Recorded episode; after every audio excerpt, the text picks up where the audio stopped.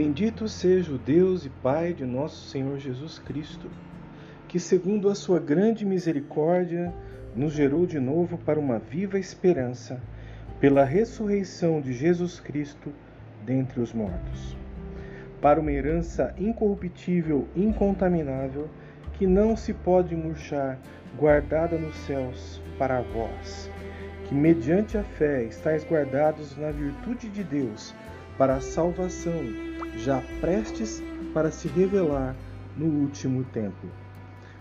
Uma viva esperança.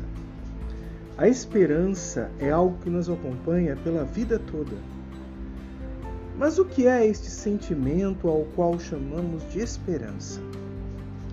Se formos ao dicionário, acharemos a seguinte definição: Esperança é a confiança de que algo bom acontecerá, ou é a crença de quem espera que seu desejo se torne realidade. Quando estamos doentes, esperamos ser curados. Quando estamos desempregados, esperamos ser empregados. Quando estamos sobrecarregados, esperamos por alívio. A esperança e o senti-la não se limita a nós mesmos. Temos esperança também pelo que acontece a outras pessoas. Queremos ver nossos filhos realizados, queremos ver nossos amigos prosperarem. Esperamos por coisas boas para nós e para outras pessoas. Porém, a esperança humana não dura para sempre. Todos conhecem o ditado popular que diz: a esperança é a última que morre. Pode demorar, mas toda a esperança humana está fadada a morrer um dia. Um dia algum sonho será frustrado. Um dia alguém que amávamos estava doente, por mais intensa e fervorosa que seja a nossa esperança, morrerá. E por que isto ocorre? Porque as esperanças humanas são mortais. Isto ocorre porque as nossas esperanças são passageiras do tempo, assim como nós também somos passageiros do tempo. Mas então toda esperança é mortal? Não, nem toda esperança é mortal. Há um tipo de esperança que é eterna. É a esperança que o apóstolo Pedro chama de viva esperança. E por que ela é viva? Ela é viva porque não é humana, mas divina. Ela não está sujeita ao tempo, pois o seu autor, que é Deus, é eterno e imortal. Este tipo de esperança faz parte do que os teólogos antigos chamavam de virtudes essenciais. Encontramos essas virtudes no livro de 1 Coríntios capítulo 13, que as revela como a fé, a esperança e o amor. A fé é a adesão a uma verdade, não pela evidência, mas pelo testemunho. Não temos a evidência de algumas coisas, que acontece em nossas vidas espiritualmente falando, mas cremos que Deus as cumprirá. A esperança baseada na certeza da fé nos dispõe a esperar com confiança na realização definitiva da obra da salvação, ou seja, o encontro pessoal absoluto com o amor de Deus. Não é uma esperança passiva, mas uma esperança ativa, dinâmica, que trabalha superando os obstáculos, sem desviar do foco, para que se efetive de fato o nosso encontro com a realidade de Deus. O amor, por fim, designa a própria essência de Deus.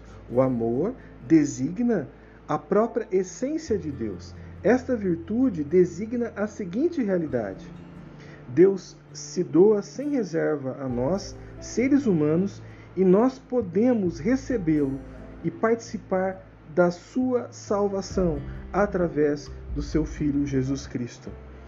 A viva esperança é viva, pois provém de um Deus vivo, que ao crermos pela fé se revela em amor para nós através do seu Filho Jesus, nos dando algo que não podemos obter pela só podemos obter pela vida, pela viva esperança, ou seja, a vida eterna.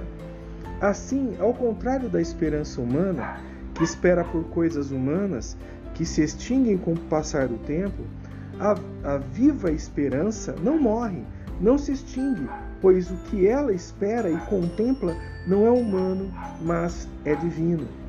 Uma esperança, uma herança eterna que não pode ser maculada ou desintegrada, uma vida plena, sem fim, maravilhosa, bendita, infindável e maravilhosa no reino de Deus. Querido amigo, querida amiga, querido irmão, querida irmã, qual é a sua esperança?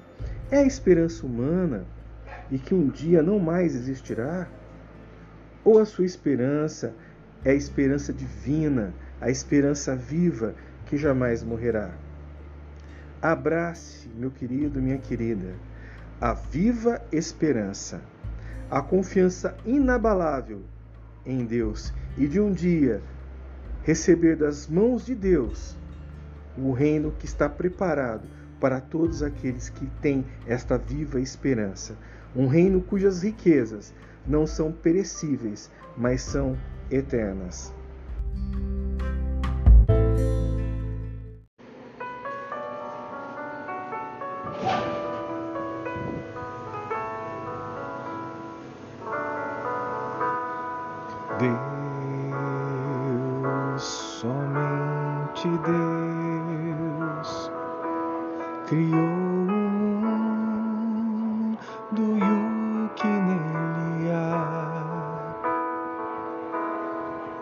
Ser que pode respirar existe para mostrar a glória do Senhor. Deus, somente Deus, os seus mistérios pode revelar. Os seus desígnios quem jamais um dia conheceu pois Deus somente é Deus.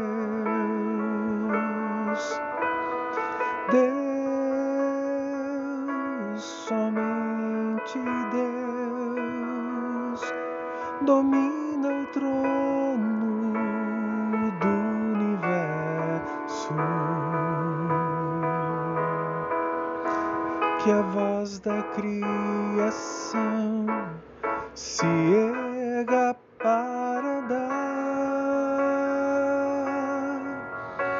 louvor somente a Deus, Deus, somente Deus criou que nele há.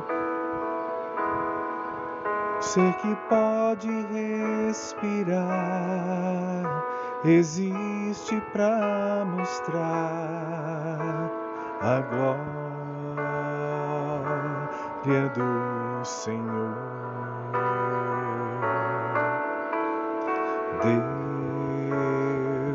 Deus, somente Deus,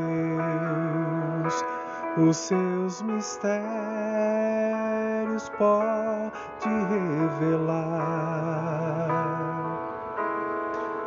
Os seus desígnios quem jamais um dia conheceu, pois Deus somente é Deus.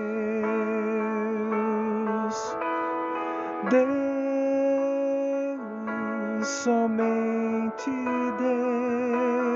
Deus, domina o trono do universo.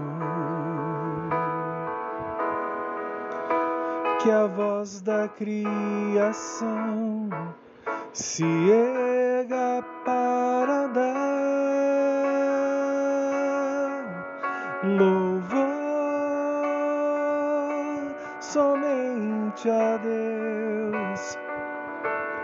somente a Deus, somente a Deus, somente a Deus, somente a Deus.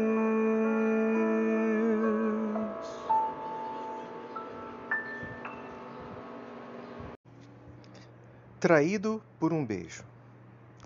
Você já foi traído por alguém? Alguém a quem você confiava traiu a sua confiança? Para refletir sobre estas questões, leremos o texto do Evangelho de Marcos, capítulo 14, versículos de 43 a 47. No mesmo instante, enquanto Jesus ainda falava, Judas, um dos doze, chegou com uma multidão armada de espadas e pedaços de pau. Tinham sido enviados pelos principais sacerdotes, mestres da lei e líderes do povo o traidor havia combinado com eles um sinal. Vocês saberão a quem devem prender quando eu o cumprimentar com um beijo. Então poderão levá-lo com segurança. Assim que chegaram, Judas se aproximou de Jesus. Rabi! exclamou ele, e o beijou. Os outros agarraram Jesus e o prenderam. O texto que lemos destaca duas pessoas Jesus e Judas, mestre e discípulo. Eles eram muito próximos, íntimos, viveram e conviveram por três anos sem interrupção. Comeram do mesmo pão, beberam da mesma água, dormiram nos mesmos lugares. Judas foi testemunha dos milagres de Jesus. Presenciou mudos, cegos, paralíticos serem curados, leprosos serem limpos, mortos ressuscitarem. Viu a multidão dos pães e dos peixes, a expulsão de legiões de demônios e, sobretudo, a conversão de almas perdidas e o realento de tantas pessoas sem esperança. Ouviu dos próprios lábios de Jesus o sermão do monte, as pregações nas sinagogas e as inúmeras parábolas que o Mestre contava. Porém, Jesus, esse mesmo que testemunhou, melhor dizendo, porém, Judas, esta mesma pessoa que testemunhou os prodígios e o amor do Filho de Deus, o traiu por um punhado de moedas. O traiu com um beijo, não com um tapa ou uma agressão, mas com um sinal, um símbolo de proximidade, amizade e afeto. Traição é uma ação praticada por alguém que é próximo, alguém a quem amamos e que esperamos um beijo, um abraço e não uma punhalada. Porém, ao longo da vida, não raramente somos traídos. Pessoas das quais esperávamos amizade, fraternidade, zelo, cuidado, nos abandonam, nos esquecem, se escondem de nós, nos entregam ou nos trocam por outras pessoas. Já me senti assim algumas vezes. Você certamente também. Mas talvez também em algum momento da vida nós traímos alguém. Talvez você não tenha nem mesmo percebido, mas a pessoa que se sentiu traída se, entristeceu. Talvez ela esperasse mais de você, mais afeto, mais amor, e mais compreensão. Porém, não só com relação aos outros é que podemos trair ou sermos traídos. Em nosso relacionamento com Deus, todas as vezes que pecamos, de certa forma, traímos a Deus. Todas as vezes que trocamos a Jesus por valores temporais e materiais, de certa forma, o traímos. Quando trocamos a comunhão com Jesus pelos prazeres mundanos, pecamos ao dar mais valor ao mundo que a Deus. Todavia, e ainda bem, Deus está sempre pronto a nos perdoar os nossos pecados e as nossas traições. Mas é preciso reconhecer e pedir perdão, reconhecer e regressar à comunhão com Deus. Judas, se pedisse perdão, restabeleceria a comunhão com Jesus. Porém, oprimido pelo próprio pecado, suicidou-se. A cura para as nossas traições recebidas e praticadas é o perdão e a reconciliação. Por isso, Jesus nos ensinou na oração do Pai Nosso: Perdoai as nossas ofensas, assim como nós perdoamos a quem nos tem ofendido. Nem mesmo a pior traição pode nos separar do amor de Deus ou de nos impedir de perdoar alguém. Pensa e creia nisso. Que Deus o abençoe.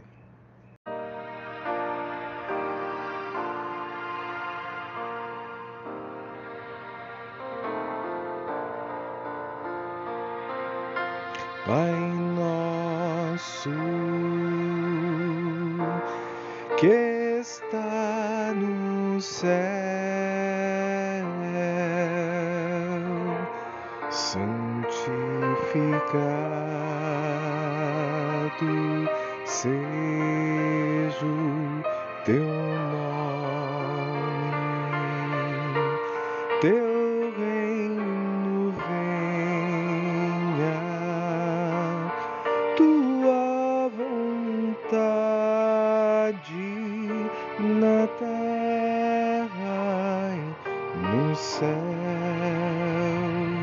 se faça.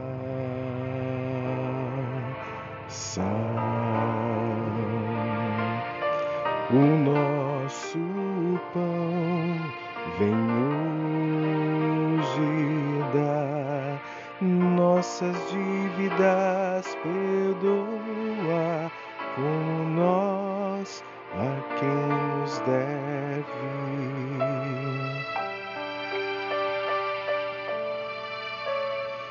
e livra-nos das tentações e dos males deste mundo. Pois teu é o reino, o poder e a glória para sempre.